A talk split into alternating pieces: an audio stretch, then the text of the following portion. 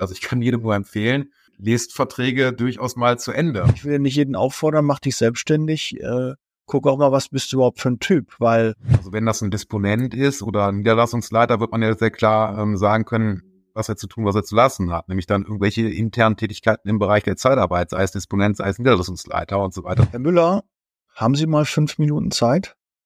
Gleich? Das sind immer so Momente, wo ich als Niederlassungsleiter, Regionalleiter oder auch als Geschäftsführer äh, kurz innehalte und dann weiß ich meist schon, worum geht's jetzt in diesem Gespräch. Und zwar verlässt dich ein Mitarbeiter, der will in der Regel dann sprechen und sagen, ja, ich habe mich für ein anderes Unternehmen entschieden, ich möchte jetzt kündigen. Und äh, dann habe ich immer so ein mulmiges Gefühl im Bauch, weil niemand äh, ja mag es, wenn er verlassen wird. Wenn Mitarbeiter kündigen, idealerweise ist das ja dann vom, also nicht idealerweise, sondern ist ja eher vom Mitarbeiterseite getrieben und äh, man hat das selbst nicht forciert. Ist ja eher selten, dass du sagst, oh toll, super, ich hätte hier gekündigt. Ne, das passt. Äh, diesen Fall haben wir ja nicht. Ähm, und jetzt wollen wir dann noch ein bisschen mehr näher äh, näher drauf blicken, was ist denn mit Wettbewerbsverbot? Wenn dieser Mitarbeiter zu einem anderen Dienstleister wechselt oder sich selbstständig macht, wie sieht es aus mit dem nachvertraglichen Wettbewerbsverbot? Und wie ihr bei YouTube jetzt schon gesehen habt, äh, der Alex ist wieder mit dabei, Dr. Alexander Bissels, äh, Experte für Arbeitsrecht. Und äh, freue ich mich sehr, Alex, dass wir wieder einen neuen Podcast äh, zusammen aufnehmen. Und wieder ein spannendes Thema, wie wir immer so schön sagen, äh, gefunden haben. Wir haben uns ja schon über Wettbewerbsverbot äh, unterhalten und jetzt halt das Nachvertragliche, was man da regeln muss, ob das sinnvoll ist, was das auch äh, vielleicht äh, an Kosten verursacht und was man beachten muss, wie die Schriftform auszusehen hat, etc. Darüber werden wir uns heute austauschen. Hallo Alex. Hallo, lieber Daniel. Vielen Dank wieder für die Einladung zu diesem, in der Tat, wie du es schon so schön gesagt hast, spannenden Thema nachvertragliches Wettbewerbsverbot. Wunderbar. Und ich dachte, ich hole die, die Hörer und Zuschauer mal ab, äh, dass sie so ein bisschen in diesem Gefühl sind, dein Mitarbeiter verlässt dich. Ja. Und äh, meist geht er dann zu einem Marktbegleiter, weil er die Zeitarbeit liebt, so wie wir alle, bleibt er natürlich der Branche treu. Aber man kann sich natürlich da auch so ein bisschen absichern und da gibt's da Wettbewerbsverbot, hat jeder sicherlich schon mal gehört. Ja, untereinander die Kollegen, hast ein Wettbewerbsverbot drin, äh, darfst du schon wieder akquirieren, wie sieht's aus? Ja, äh, wirft dein Arbeitgeber dir Steine in den Weg oder was, was passiert da? Lass uns da mal ein bisschen reingehen, äh, Alex. Was bedeutet denn generell, wann sprechen wir von einem nachvertraglichen Wettbewerbsverbot? Was muss da passieren? Was ist da, äh, worum geht's bei diesem Thema? Ja gut, wir haben ja, wir haben ja zwei Komponenten. Zum einen muss man mal drüber nachdenken, ist das überhaupt ein, ein sinnvoller Mechanismus für mich, für den Mitarbeiter, und wenn man das für sich bejaht hat, muss man natürlich dann schauen, wie sieht es dann rechtlich aus, wie kriegen wir es dann vernünftig eingefangen. Ähm, ich erlebe das in der Beratung oftmals, dass dann pauschal nachvertragliche Wettbewerbsverbote vereinbart werden. Das gilt im Wesentlichen für interne Mitarbeiter, klar, weil die auf dem Know-how sitzen, was wichtig ist für Zeitarbeitsunternehmen, Daten, Kundendaten, Mitarbeiterdaten, Preisstrukturen, whatever. Ne? Dass man da gerne ja. bei intern drüber nachdenkt. Und das wird dann oftmals relativ blauäugig gemacht und gesagt, wir machen pauschal für den und den Kreis oder für den und den, die Ebene machen wir nachvertragliche Wettbewerbsverbote. Das kann man machen. Man muss sich aber bewusst sein, das kann eben auch teurer werden. Da kommen wir nämlich jetzt schon zur ersten rechtlichen Implikation. Das Ganze gibt's nämlich nicht umsonst, sondern da zahlt man eine sogenannte Karenzentschädigung für oder muss man zahlen.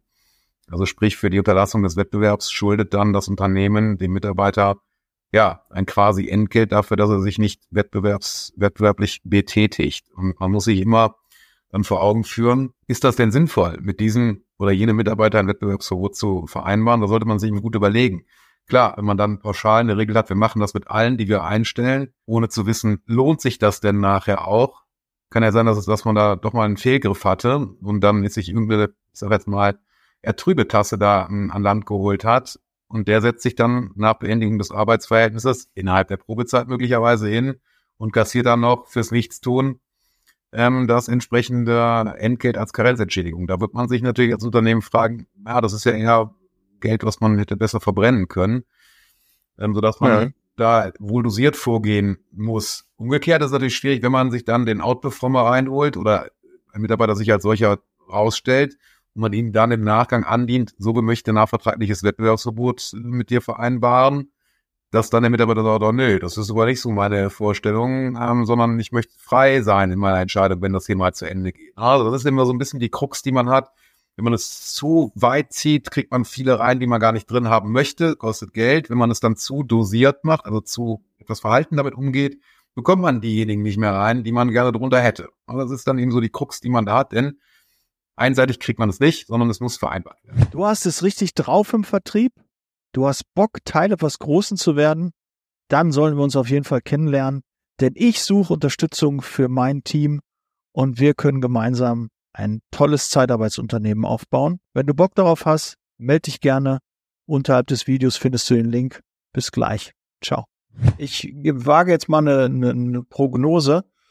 70, 80 Prozent der Zuschauer und Hörer, ich weiß, ob, ob ich euch Unrecht tue, schreibt es gerne in die Kommentare, wissen gar nicht, ob sie ein Wettbewerbsverbot haben oder nicht. Ich glaube, nicht jeder liest sich den Vertrag, also meist ist Gehalt, Urlaub, äh, Kündigungsfristen, okay. Und dann, ob da ein Wettbewerbsverbot drin ist oder ist mir das jetzt relevant für den, für die Einstellung? Ich glaube, vielen ist das gar nicht so, so, so wichtig. Ja, die gucken da gar nicht drauf. Und äh, deshalb wissen die meistens auch nicht. Also ich bin auch ehrlich, in meinen Arbeitsverträgen, ähm, die ich damals abgeschlossen weiß ich gar nicht, ob ich ein Wettbewerbsverbot drin hatte oder nicht. Natürlich, äh, wenn man länger bei einem Unternehmen ist, kriegt man natürlich mit, wenn der ein oder andere Mitarbeiter geht, ob es da ein Verbot gibt oder nicht. Das hat man schon mal dann cool. sicherlich äh, mitbekommen, weil mal der eine oder andere sich selbstständig macht, zum Marktbegleiter geht, dann auf einmal die Mitarbeiter, die Kollegen anruft, ne? Ja, die externen Mitarbeiter und beim Kunden vorstellig wird und so. Ja, und ich habe immer äh, das tunlichst, äh, tunlichst vermieden, das überhaupt in, in Betracht zu ziehen, sondern war das eher für mich ein No-Go, äh, weil ich mich nicht mit fremden Federn schmücken wollte, sondern mich um eigene Aufträge kümmern wollte. Und deshalb vermute ich mal, ist so meine Prognose, so 70, 80 Prozent der, der, der, der meisten wissen gar nicht, ob sie so ein Verbot drin haben oder nicht. Glaubst du, das ist so oder ist es höher oder weniger? Tja, das hängt natürlich immer von der, von der Organisation äh, und auch der, ja, dem Interesse, sage ich mal, ab. Also wenn man natürlich jetzt auf der Seite derjenigen ist, die dann einem Wettbewerbsverbot unterworfen sind, sollte man sich ja spätestens mal Gedanken darüber machen. Also, zum, also empfehlenswert natürlich beim Arbeitsvertragsabschluss oder wenn ihm ein solches präsentiert wird, aber spätestens, wenn man dann sich mit dem Gedanken umtreibt, das Unternehmen zu verlassen, zum Wettbewerb zu gehen oder sich selbstständig zu machen, dann hat man möglicherweise schon mal ein Thema, was dann auch für die eigene Zukunft ja ein gewisses Hemmnis darstellt, äh, was dann die berufliche Selbstverwirklichung darstellt. Also ich kann jedem nur empfehlen, lest Verträge durchaus mal zu Ende. Ne? Das kann dann vielleicht, das gilt jetzt nicht nur für den Arbeitsvertrag, sondern allgemein für Verträge. Macht kein ja. Mensch, weiß ich, gerade so im Internet, da ist man ja schnell dabei. Wer, wer liest denn AGBs? Das ist ja auch mal, ne? Wer, wer liest denn AGBs mal durch, ne? Wie viele AGBs gibt's da?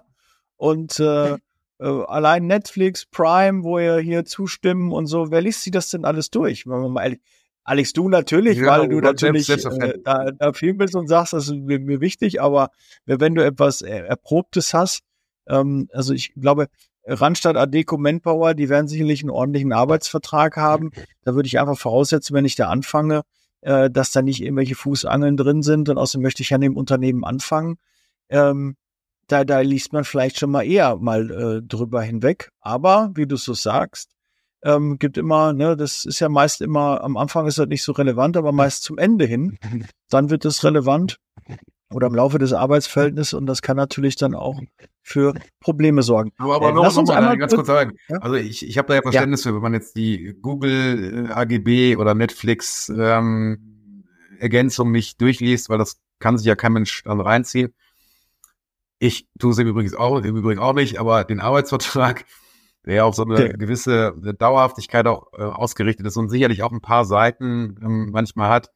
Aber das kann man, glaube ich, schon mal bei einer ruhigen Minute abends, bevor man sich dann da verbindlich erklärt, da kann man schon mal einen Blick drauf werfen und sollte man tun, ist auch, um dann nicht nachher eine böse Überraschung zu Gut, das ist klare Empfehlung. Also wer bis hier gehört hat und zugeschaut hat, auf jeden Fall Arbeitsvertrag bis zum Ende lesen ähm, ich bin halt nicht so der Leser und ich habe halt auch irgendwie so ein so ein Gottvertrauen in die Menschen, in in mein Umfeld und wenn, das Bauchgefühl mir sagt, das passt, dann lese ich schon mal schneller.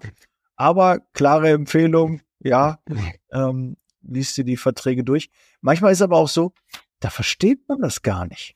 Ja, dann steht da was drin und da will man sich auch nicht so bloßstellen und sagen, da habe ich gar nicht verstanden, was meinen die denn damit? Und, und ja, salvatorische Klausel und diese Dinge und ja, weiß ja, gehört in jedem Vertrag rein, haben wir in unseren Arbeitsverträgen ja auch bei den Mitarbeitern und äh, alles gut.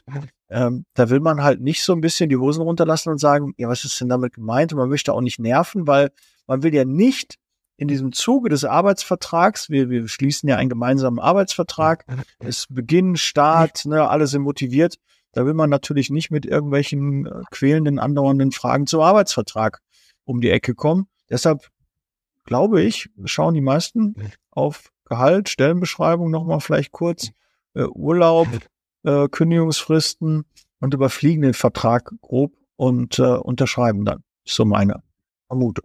Ja, gut, aber also ich glaube, dass dann das nachvertragliche Wettbewerbsverbot, das ist ja keine Fußangel, ne? Das ist ja nichts Irreguläres oder was Außergewöhnliches. Ähm, ich glaube, dass, auch wenn man jetzt das nicht ins letzte, im letzten Detail versteht, so im Grundsatz, kann man, glaube ich, schon nachvollziehen, was da damit gemeint ist. Und da sollte man sich dann eben schon äh, bewusst sein, was man da unterschreibt. Ja.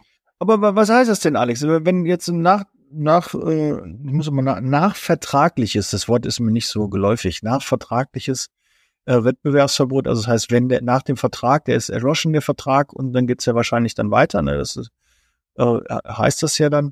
Ähm, was bekomme ich denn an Geld? Ich habe Beispiel äh, 3000 Euro habe ich brutto und ähm, ich habe ein nachvertragliches Wettbewerb. Steht dann direkt da drin, ich bekomme danach zweieinhalb oder drei oder, oder sieben oder was steht da drin, was ich dann danach bekomme?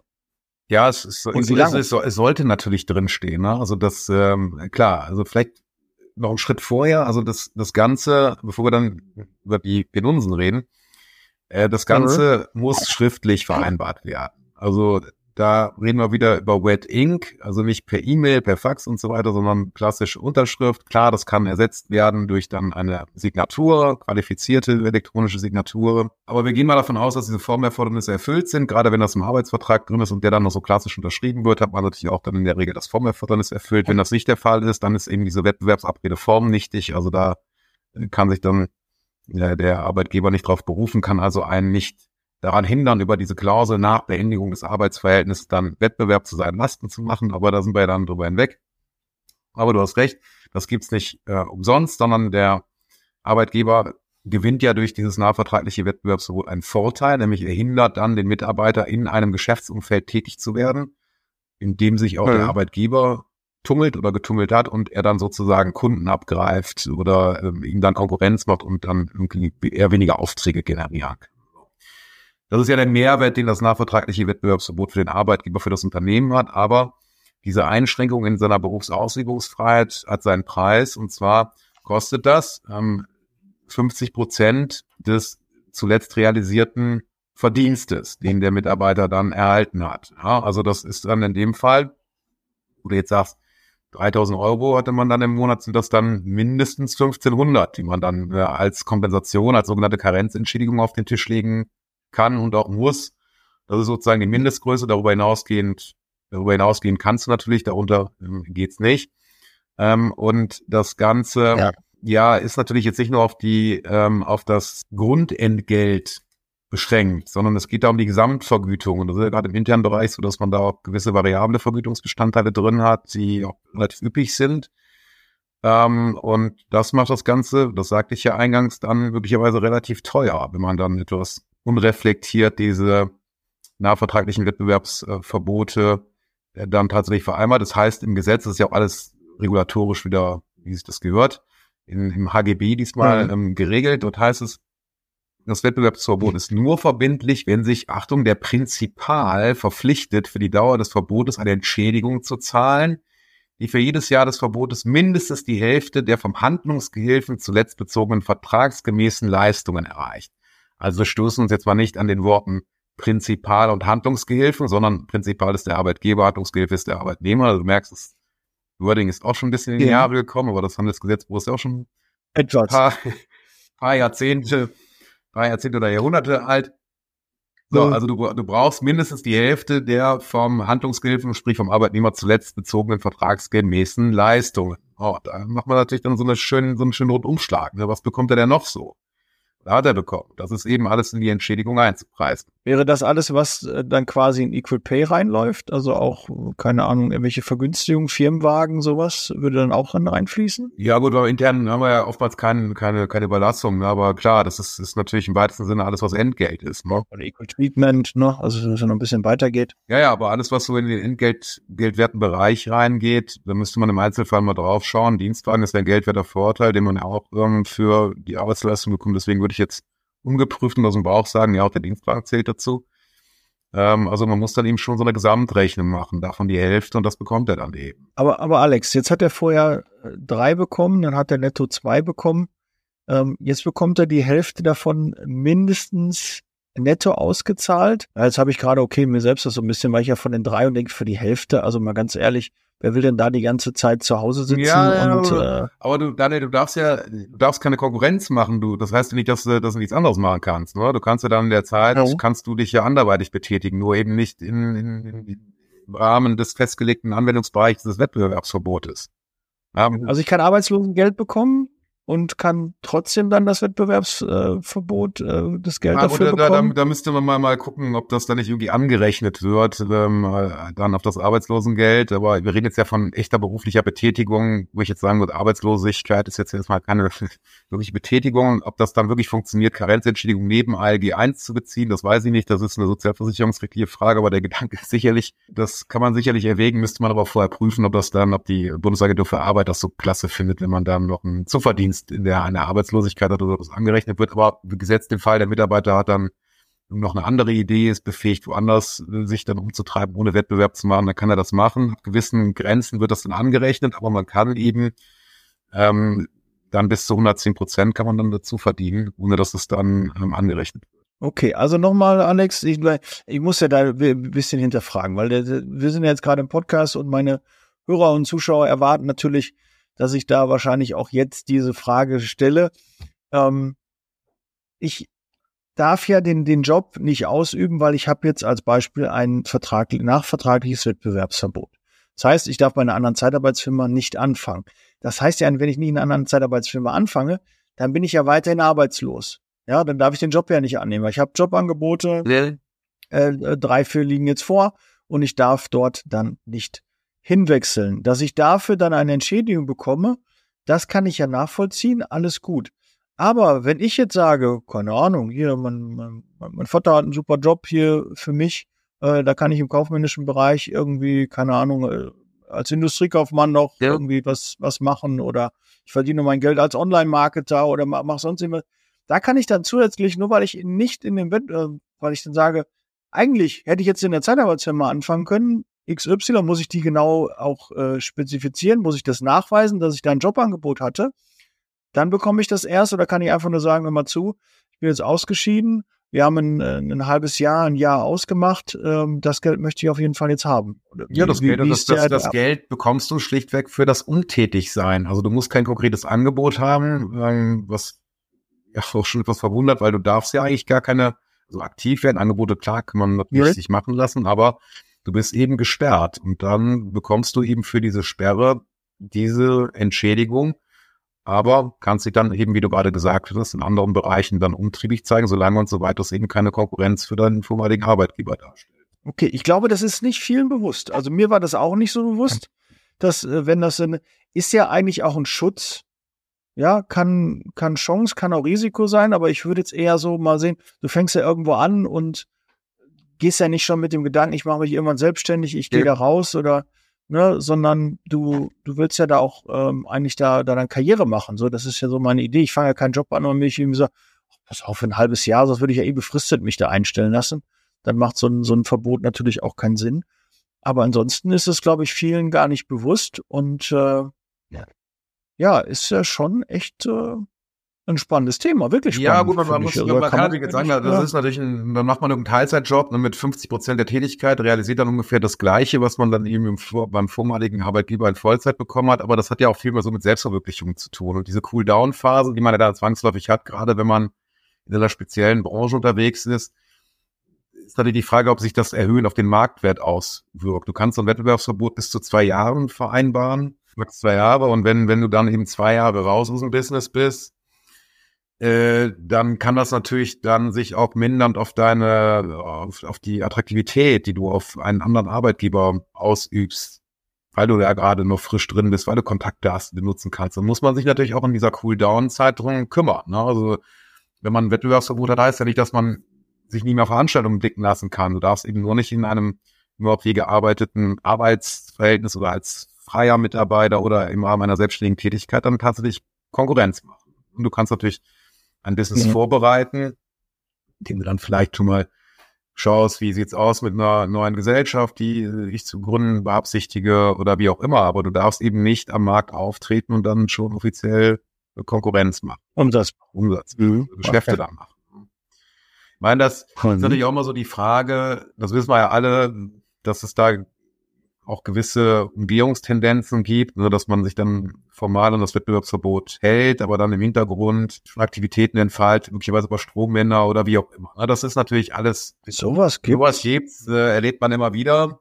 Ist natürlich auch nicht so ganz einfach nachzuweisen, wenn man sich da einigermaßen äh, geschickt verhält, aber das ist natürlich nicht dasjenige, was man dann Fair Play nennt. Das ist ganz klar. Man hat sich ja auch irgendwo committed, das unterschrieben und dann wäre es eigentlich natürlich im Sinne aller Beteiligten, das eben auch so abzuwickeln, wie es dann vereinbart ist. Aber wir wissen ja beide, gerade wenn es da zu gewissen Reibungen kommt im Arbeitsverhältnis, kann das natürlich sein, dass man da doch auf den einen oder anderen Gedanken kommt, der vielleicht der anderen okay. Partei dann nicht so gut gefällt, um es mal vorsichtig zu formulieren. Kann man als Mitarbeiter oder als Arbeitgeber dem Mitarbeiter bzw. der Firma das abkaufen? Gibt es da schon was? Ist sowas schon passiert? Ist das äh, kurz? Mhm. Merkt man, oh, das bringt eigentlich gar nichts? Oder ist es äh, ja, das wie, wie, wie so, ist dann so die Stimmung da zwischen den beiden Parteien? Ich kann es jetzt nicht, ich habe es noch nicht erlebt, weiß ich jetzt, ich kann mich noch nicht so richtig reinfühlen, aber ich kann mir vorstellen, dass einer der beiden sich darüber ärgert, dass er sowas vereinbart ja. hat.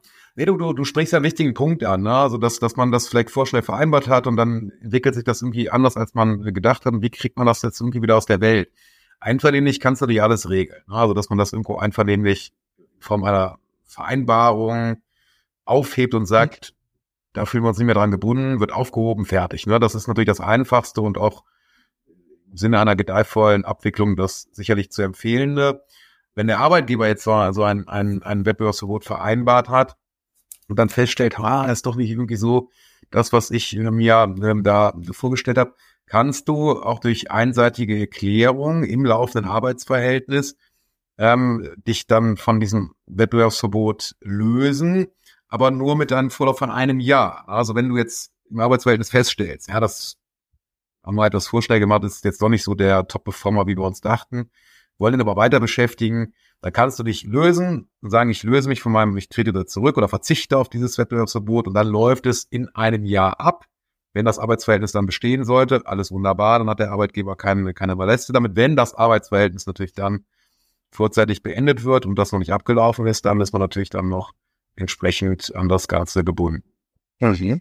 Ja, und es gibt natürlich noch so besondere Tatbestände, wenn das wenn dann gerade so fristlose Kündigungen oder verhaltensbedingte Kündigungen im Raum stehen, dass dann, dass es dann auch gewisse Lösungsoptionen gibt, die rechtlich schon etwas diffiziler ausgestaltet sind, dass man da ähm, gerade bei solchen streitbefangenen Kündigungen, da muss man natürlich immer schauen, wer dann da den ersten Stein geworfen oder was ist dann die Ursache für das, dann gibt es sowohl für den Arbeitnehmer als auch den Arbeitgeber Möglichkeiten, sich dann einseitig von diesem Wettbewerbsverbot ähm, zu lösen, gerade wenn sich der Arbeitgeber vertragswidrig verhalten hat, also kein Entgelt gezahlt hat und so weiter, dann kann man als Arbeitge Arbeitnehmer sich natürlich von, von dem Arbeitsverhältnis lösen und dann auch gleichzeitig ähm, sich von dem Wettbewerbsverbot verabschieden. Das, das, da gibt es gewisse Sondermöglichkeiten, aber die sind schon sehr eingeschränkt und einfach nämlich geht viel. Einseitig muss man eben gucken. Man ist eben, das ist der Grundsatz, Pacta sind sehr Annahmen, Verträge sind verbindlich und einzuhalten von den Parteien, dass das da eben nur eingeschränkte Lösungsmöglichkeiten gibt. Wie, wie, was schränke ich denn alles ein? Schränke ich die, den Ort, die Umgebung, die Branche, die Tätigkeit? Was wird da genau definiert? Ja, du bist, du bist eben gehalten, das schon einzugrenzen. Also, dass du musst schon klar definieren, was ist zu unterlassen, über welchen Zeitraum und in welchem inhaltlichen Bereich. Ja, also, dass man schon sagt, damit der Mitarbeiter weiß, was hat er zu tun und was hat er zu lassen, damit er überhaupt den, den Befehl oder die Vereinbarung versteht, was er dann eben darf und was er eben nicht darf ist natürlich auch im Interesse des ähm, Unternehmens, dass eben auch da eine klare Guidance besteht, wo sind wir da überhaupt? und das ist nicht nur aus Transparenzgründen zu empfehlen, sondern eben auch von Rechts wegen erforderlich, dass man dann eine, eine gewisse Einhegung dieses Wettbewerbsverbotes, insbesondere auch räumlich dann ähm, vereinbart, äh, weil ein zu weit gezogener Kreis der dann zu unterlassenen Tätigkeiten führt dann dazu, dass man sich möglicherweise nicht mehr auf das Verbot berufen kann. Also das, äh, der, der zu, wenn man es zu weit zieht, beispielsweise, du bist als Personaldienstleister hast eine Niederlassung in Krefeld und untersagst dann ähm, global den Wettbewerb, dass er nirgendwo auf dieser Welt als im Rahmen der Zeitarbeit für die nächsten zwei Jahre tätig werden darf. Würde man sagen, naja, vielleicht ein bisschen überzogen, schränkt der Mitarbeiter doch ein bisschen arg in seiner grundrechtlich geschützten Berufsausübungsfreiheit oder Betätigungsfreiheit ein. Deswegen ist es, ist es nicht wirksam. Also da muss man schon sagen, okay, wir nehmen dann Nordrhein-Westfalen, wir nehmen möglicherweise die westlichen Bundesländer oder vielleicht Deutschland. Aber je weiter man sich dann oder je weiter man den Kreis zieht, desto eher wird man sagen, das ist dann eben nicht mehr im Rahmen des Angemessenen. Äh, und so kann man natürlich dann auch inhaltlich vorgehen. Also wenn das ein Disponent ist oder ein Niederlassungsleiter, wird man ja sehr klar ähm, sagen können, was er zu tun, was er zu lassen hat. Nämlich dann irgendwelche internen Tätigkeiten im Bereich der Zeitarbeit, sei es Disponent, sei es Niederlassungsleiter und so weiter, das auch einhegen können, zeitlich sowieso.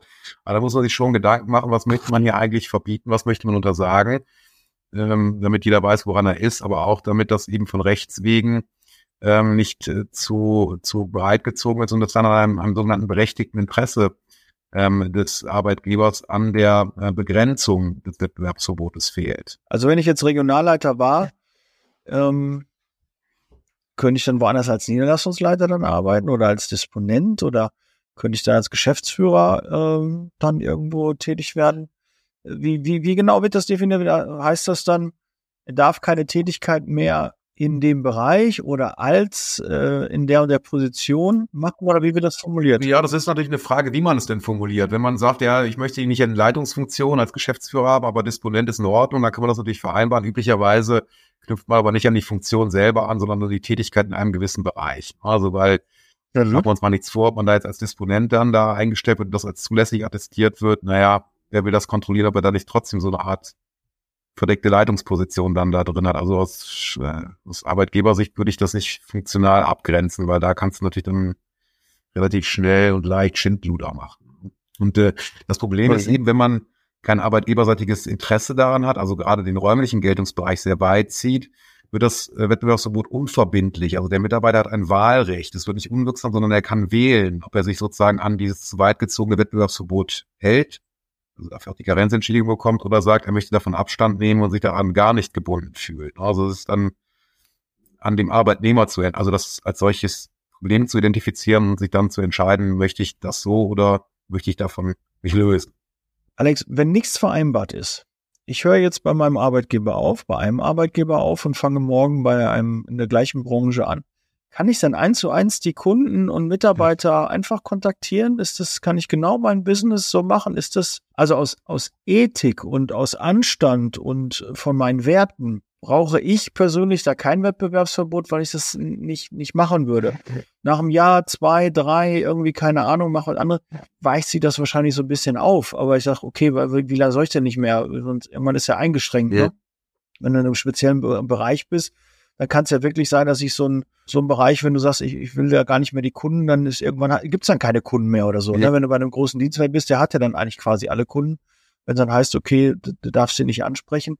Wie, wie ist das, wenn erstmal nichts geregelt ist? Kann man dann wirklich von heute auf morgen woanders dann äh, nach Arbeitsverhältnis einfach eins zu eins diese, diesen, diesen Job, den er vorher gemacht hat, kopieren und alles, alles Wissen sich ja, also, dann da. Du, du sagst es zu Recht, das fängt eben, wenn, wenn man nichts vereinbart hat, dann bist du nach Beendigung des Arbeitsverhältnisses komplett frei, dich dann in dieser Branche zu tummeln. Die Frage ist nur, wie, wie verhält man sich da? Also natürlich gilt der, leben wir hier in einer Marktwirtschaft und natürlich darfst du dann ehemalige Kunden und Mitarbeiter ansprechen, versuchen, die abzuwerben. Das ist das normale Regulativ am Markt, in dem wir uns hier bewegen. Was man natürlich nicht darf, ist sich während des Arbeitsverhältnisses dann noch Listen ziehen ähm, von Kunden, von Mitarbeitern und die dann wiederum im Nachgang zum Arbeitsvertrag für sich nutzen, um dann eben die dann reihenweise abzutelefonieren, ähm, um die dann für sich anzuwerben. Das geht natürlich nicht.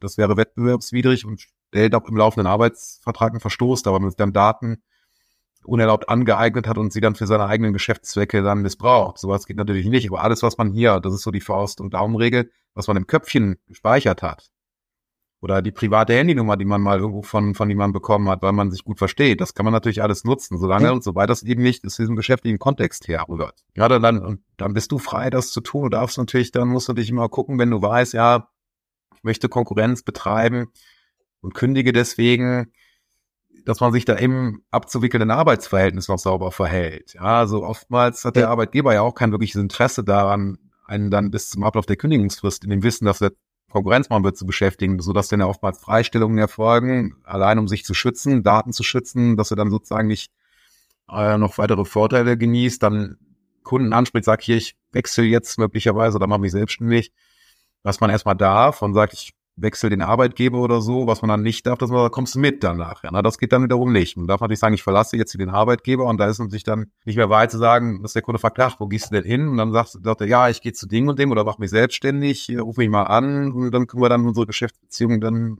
danach weiter fortsetzen. Das wäre dann irregulär, wenn man dann im laufenden Arbeitsverhältnis schon sich illoyal gegenüber dem Arbeitgeber verhält, auch wenn das natürlich aus der eigene Motivationslage durchaus nachvollziehbar ist, aber im laufenden Arbeitsverhältnis gilt ja das sogenannte vertragliche Wettbewerbsverbot, auch ohne Vereinbarung. Man darf sich also nicht treuwidrig verhalten, mhm. sondern muss dann eben auch die Interessen des Arbeitgebers wahren und dazu zählt auch, im laufenden Arbeitsverhältnis keinen Wettbewerb zu machen und einen solchen dann über diese Grenzen hinaus dann vorzubereiten und dann zu initiieren.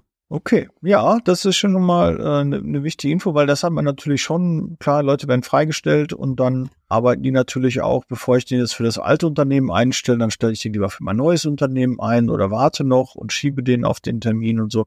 All solche Dinge sind ja sicherlich Gedanken, die vielleicht äh, jemanden, der zu einem Marktbegleiter dann wechselt, ja kommen könnten. Was ja auch wahrscheinlich noch nicht mal, ich würde sagen, verwerflich ist, aber dass diese Gedanken kommen können, aber mein Gewissen würde es nicht äh, erlauben, was ich jetzt. Äh, ja, oder, oder äh, das ist ehrt dich, Daniel, dass du da so, so, so einen moralisch-ethischen Kompass hast, aber wir wissen alle, die Branche, die ist ja dann, funktioniert ja nicht immer gleich und das ist ja auch durchaus nicht ganz ungewöhnlich, dass dann ja ganze Niederlassungen internes und externes Personal dann überlaufen, in Anführungsstrichen. Das hängt ja meist an den internen Mitarbeitern, die dann eben die externen Mitarbeiter mitziehen, weil man dann da als People's Business, man hängt eben dann doch eng zusammen dass man dann auch einen guten Draht zu den Kunden hat und, und das, da kommt man natürlich schon schnell in, in Schwierigkeiten, was dann eben Verstöße gegen das vertragliche Wettbewerbsverbot betrifft. Ne, da reden wir gar nicht über nachvertraglich, sondern schon im laufenden Arbeitsverhältnis. Und um eben sowas zu verhindern, kann es natürlich geboten sein, ähm, dann mit nachvertraglichen Wettbewerbsverbot. Wie sehen da die Strafen raus? Alex, was, mit welchem Strafen muss man da rechnen? Ja, üblicherweise sind solche nachvertraglichen Wettbewerbsverbote mit, mit Vertragsstrafen versehen. Das hängt aber auch dann so ein bisschen davon ab, wie man das dann eben ausgestaltet hat. Das ist nicht ganz unüblich und dann hast du dir auch ein gewisses Ermessen, wie du das dann festsetzen willst. Ne? Also die, die, die jeweiligen Vertragsstrafen, die dann für, für dann nachweisbare Verstöße fällig werden. Aber du machst dich natürlich bei Verstößen auch schadensersatzpflichtig. Der Geschädigte, in Anführungsstrichen, der kann Unterlassung verlangen. Also da kann man sich eine Menge Ärger einhandeln, also sehenden Auges dann gegen solche Vereinbarungsverstöße. Und das ist natürlich äh, so, so ein bisschen kompliziert und kann auch dann gewisse Schwierigkeiten auslösen, wenn man nicht genau weiß, ob so ein Wettbewerbsverbot dann tatsächlich wirksam vereinbart wurde. Da kann man ja auch viel im rechtlichen Graubereich dann operieren. Der Mitarbeiter sagt, ich halte das nicht für wirksam, weil es zu weit gefasst ist und ich möchte mich davon oder verzichte darauf oder mache mein Wahlrecht der Gestalt, äh, wähle ich, übe ich aus und sage, ich möchte mich da auch nicht gebunden fühlen. Dann sagt der Arbeitgeber, ja, das sehe ich aber komplett anders. Das ist voll wirksam. Und da kommt man natürlich dann über diese Rechtsfragen, die man ja erstmal so diskutieren kann, dann natürlich in gewisse Schwierigkeiten, weil der Arbeitgeber, der ja dann von der Wirksamkeit ausgeht, schießt dann ja eben mit der ganzen Breitseite zurück, um dann eben dasjenige zu verhindern, was der Mitarbeiter ja gerade als zulässig ansieht. Okay. Ja, man merkt schon, also auch das Thema äh, hat sehr viele Facetten, worauf man achten soll.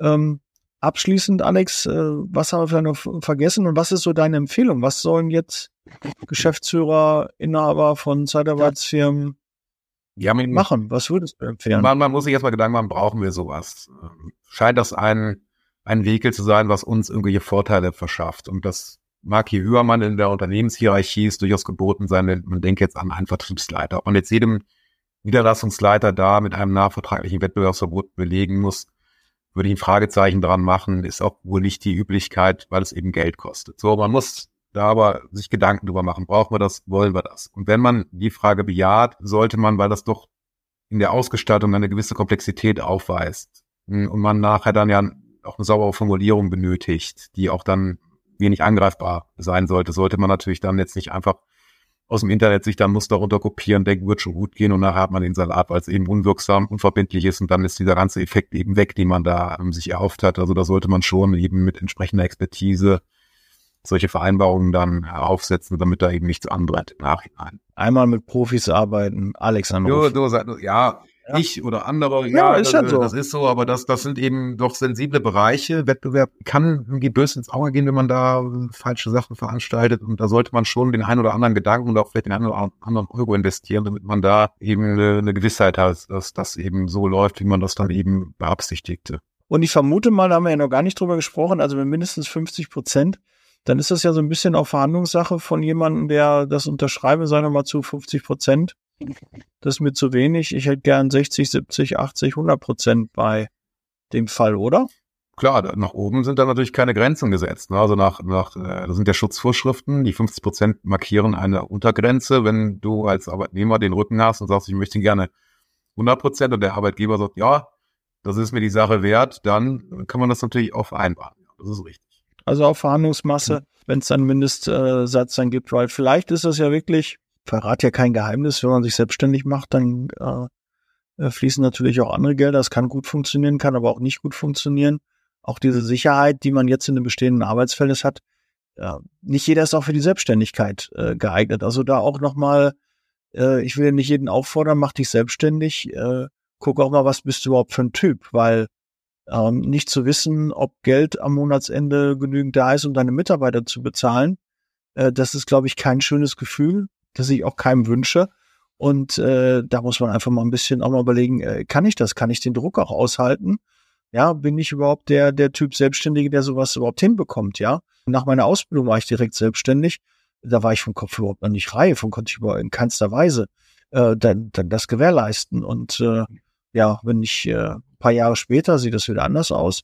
Aber hinterfrag dich mal, bist du der Typ überhaupt für Selbstständigkeit? Ja, ja aber wir reden, wir, reden, wir reden über eine Selbstständigkeit äh, bei einem nachvertraglichen Wettbewerbsverbot, aber nur die außerhalb dieses Wettbewerbsverbotes liegt. Ne? Also das, bei einem Wettbewerbsverbot, die dann auch in den Anwendungsbereich fällt, wäre ja dann schon mal per se unzulässig. Ne? Das ist jetzt nicht so die. Ja, genau. Also das, das ist schon klar. Aber jetzt mal so, äh, wenn du kein Wettbewerbsverbot hast oder so, geht ja immer darum, gibt ja so Optionen. Ne? Leute sind beschäftigt und sagen, ja, äh, ich habe guten Draht zu den Kunden und die haben mir schon mal angeboten, ob ich nicht vielleicht das auch äh, eigenständig nee. machen könnte. Dann sage ich mir das Geld selber ein und dann äh, mache ich das einfach. Das, das ist nicht so ohne und ihr braucht da ein bisschen Geld und nicht jeder ist dafür geeignet. Nur einfach mal so, ich mahne und warne, guck da ein bisschen genauer hin, ob du der Typ bist dafür. Ne? Mach mal einen Persönlichkeitstest überhaupt, ob das überhaupt äh, zu deinen Eigenschaften äh, zählt, dass du als Unternehmer und Selbstständiger überhaupt funktionieren kannst, weil, glaub mir, das ist ein anderer Druck. Ja, und da einfach nur mal vorher mal drüber nachdenken. Mal Umfeld vielleicht auch mal fragen, obwohl Umfeld würde ich immer zurückhalten, wird immer sagen, nein, bleib wo du bist und alles ist toll. Meine Eltern auch immer, haben gesagt, Daniel, warum eine Selbstständigkeit? Das ist doch alles so schön angestellt und verdienst du doch auch Geld, ist doch alles gut, hat es ja irgendwas gefehlt, ne? Ja, an Selbstbestimmung und, und Bock mich zu verwirklichen, da hat es dran gefehlt, ne? Na gut, aber das ist mal ein kleiner Ausflug Sorry, Alex, das ja, müsste mal. Ne? Also, manchmal sind noch ein paar Ausflüge da, aber das passt auch, glaube ich, da auch äh, ganz gut rein. Haben wir noch was vergessen, Alex? Ist noch äh, was, was wir nicht erwähnt haben? Ja, ich glaube, diese, diese salbungsvollen Worte, die, die ich vor deiner, ähm, vor deiner Bemerkung abgesondert habe, das war, oder jetzt zum Besten gegeben habe, so wird es besser an. Ähm, das war das, was ich noch loswerden wollte. Also mit, mit offenen Augen da durchgehen und dann nichts, nicht so holter die Polter und ohne vernünftige Begleitung machen. Das ist so die Erfahrung, das sind die Lessons learned, ähm, die ich jetzt so in der Beratung mitgenommen habe, das funktioniert meist nicht. Okay, das äh, glaube ich ungesehen und unge, äh, unerlebt, dass das so ist. Ja, Alex, vielen Dank. Gerne. Bereit für Zeitarbeit. Wir sind am Ende des Podcasts, des YouTube-Videos hier. Danke, dass du so lange dabei geblieben bist. Melde dich gerne beim Alex bei allen möglichen Themen zum Thema Arbeitssicherheit. Wenn es außerhalb der Arbeitssicherheit Themen sind, dann würde ich mich über einen Anruf, über einen Kontakt sehr freuen. Mentoring, Mastermind, Liebe Zeitarbeit Club, VIP Club, was alles so ein bunter, bunter Blumenstrauß, den ich da anbiete, wenn du Unterstützung, Beratung brauchst.